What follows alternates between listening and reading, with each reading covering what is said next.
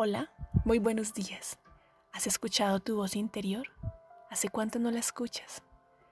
Estos días que han estado en tu casa te han permitido reflexionar, tener unos minutos para aquietar tu mente.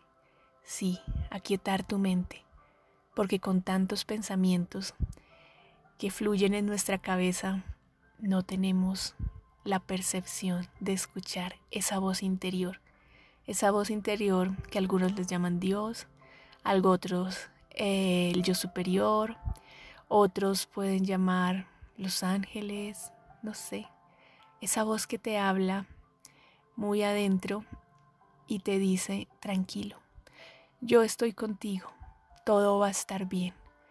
Y tal vez hoy requerimos eso, saber que todo está bien. Nuestra voz interior nos lo dice. Tomémonos unos minutos de concentrarnos, de olvidar todos los pensamientos que tenemos en nuestra cabeza y escuchemos esa voz interior.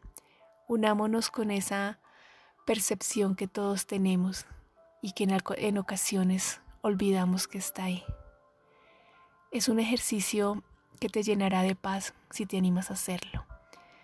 ¿Qué pasaría en tu vida si solo por hoy te conectas con tu voz interior, te conectas y percibes que todo va a estar bien, que todo está bien, hacia afuera, en el mundo hayan tormentas, puedes permanecer en paz, relajado, inhalando el aire de tranquilidad que está dentro de ti y exhalando también esa tranquilidad para el mundo.